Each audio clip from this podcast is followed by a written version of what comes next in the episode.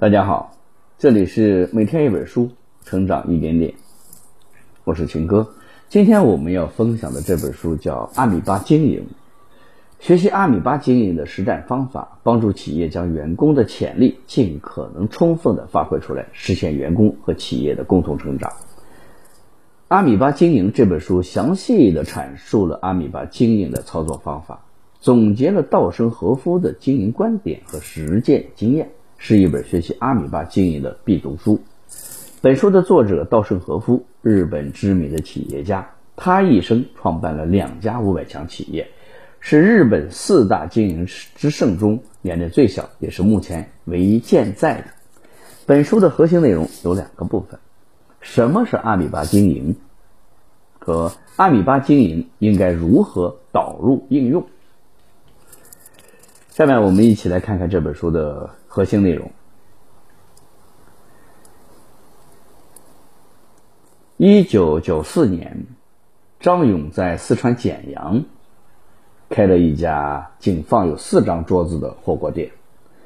多年后，这家小小的火锅店成长为一个年收入达上百亿的国际知名餐饮企业。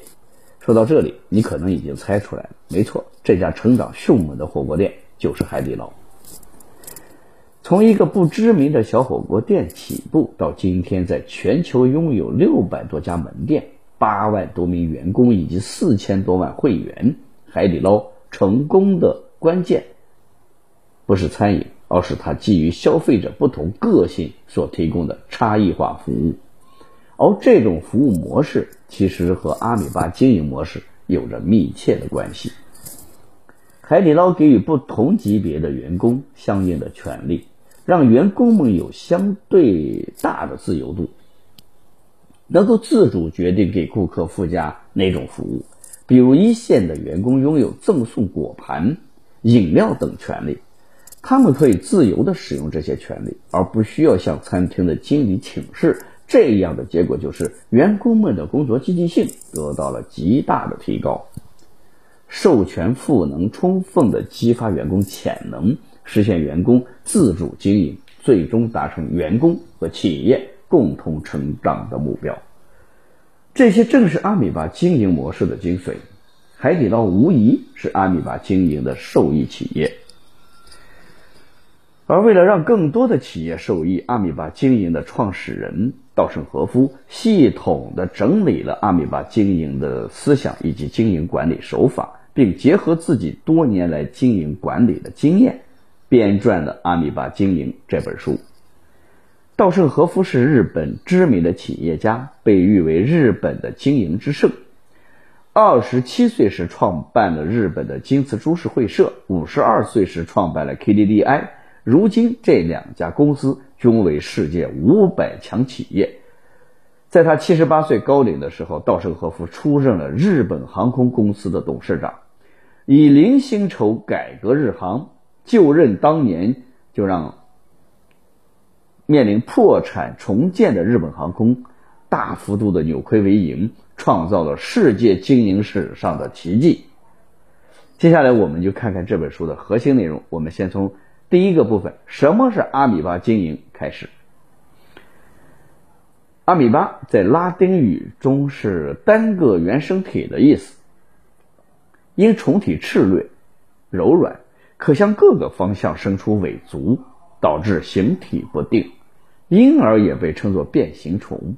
下面我们就来看看阿米巴和企业经营之间到底有什么样的关系。阿米巴。具有非常强的适应能力，它能够随着外界环境的变化而变化，不断的通过自我调整来适应所面临的生存环境。而由稻盛和夫创办的日本京瓷公司，很多时候表现的就像一只阿米巴。京瓷公司自1959年4月1日成立以来，经历了四次全球性的经济危机，尤其是上世纪90年代末期的亚洲金融风暴，使日本很多公司都受到了冲击。而京瓷公司非但没有受到丝毫的影响，还一跃成为了京东证券交易所市市值最高的公司。这一切都源于京瓷公司优秀的经营模式。它能帮助公司顺势而为，因势而变，从而在经营风暴中生存了下来。然而，京瓷公司并非一成立就有阿米巴经营模式保驾护航。阿米巴模式实际上诞生于京瓷公司成立的第三年。那一年的某一天，稻盛和夫花血本培养的十名员工，要求他们加薪。为表示不加薪，就辞职。那时候，稻盛和夫穷得叮当响，每个月给父母的生活费都从牙缝里省出来，更别说有钱去改善员工们的待遇了。如果让他们十个人离开，公司将会受到重创。但是给他们加薪，钱又从哪里来呢？思来想去，稻盛和夫最终找出了解决办法，那就是通过小集体的独立核算，实现全体参与经营，凝聚全体员工力量，让员工也把京瓷当做自己的公司，把自己当做一个经营者而努力工作。而一个经营者是不会随便离开自己经营的公司的。从那个时候开始，稻盛和夫和员工的关系不再是老板与员工的关系，而是愿意为了一个同。共同的目标而不惜付出任何努力的伙伴关系。接下来我们讲这本书的第二个部分：阿米巴经营该如何导入和运营？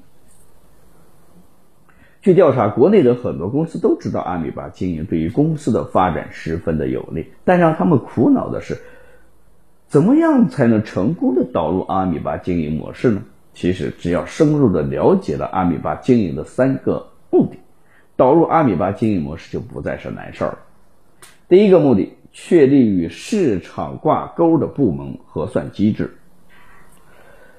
部门核算制度是精确计算各经营部门的投资资金和营业利润，以及评价中间生产部门对于最终利润的贡献而做出的一项规定。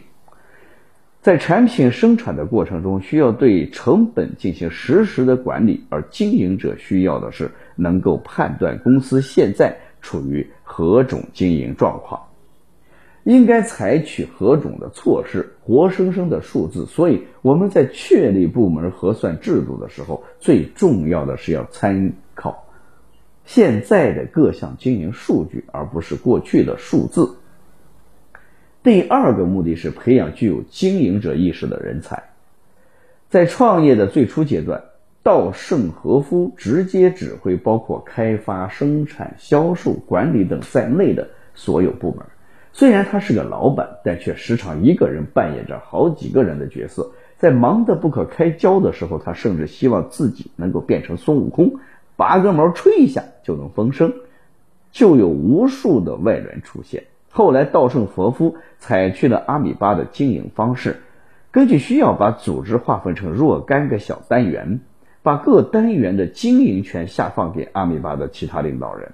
于是，就从这些领导人中诞生了很多能够与稻盛和夫一起担负起经营责任和共同经营者。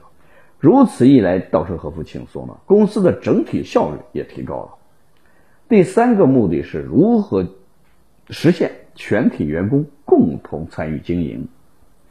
如果公司里的每个员工都能够积极的参与经营，在各自的岗位自觉的发挥自己的作用，尽到自己的责任，那么一个员工就不仅是一个工人，而是与其他员工并肩奋斗的伙伴，并且还具备着经营者的意识。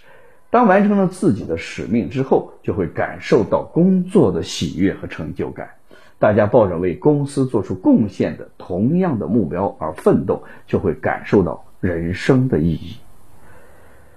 阿米巴经营就是把公司分成若干个小集体，以领导为核心，全体成员共同参与经营，通过晨会等形式向全体员工公开有关于阿米巴以及公司经营情况的主要信息。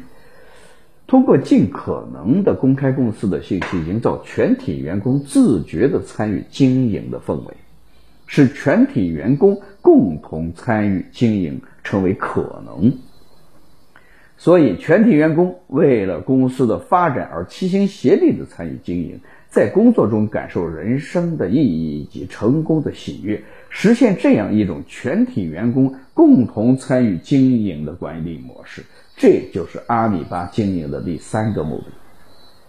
依据以上的三个目的，目的同时深入的了解自己的行业、公司，坚持正确的价值观，就能顺利的导入阿米巴，并且让阿米巴经营发挥作用。讲到这儿，这本书的核心内容就已经说完了。我们一起来回顾一下。首先，我们说了什么是阿米巴经营。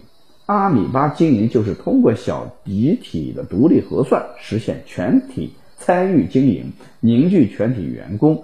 力量的经营管理系统。其次，我们说导入阿米巴的过程中，一定要谨记确立与市场挂钩的部门核算制度，培养具有经营者意识的人才，实现全体员工共同参与经营这三个重要的目标。阿米巴经营模式倡导人人都是经营者，它能够最大限度地发挥每个人的力量。让每一个员工都有机会成为公司的主角，成为职场中的主角。好了，以上就是这本书的全部内容。恭喜你，我们又听完了一本书。这里是每天一本书，成长一点点。我是秦科，咱们下次见。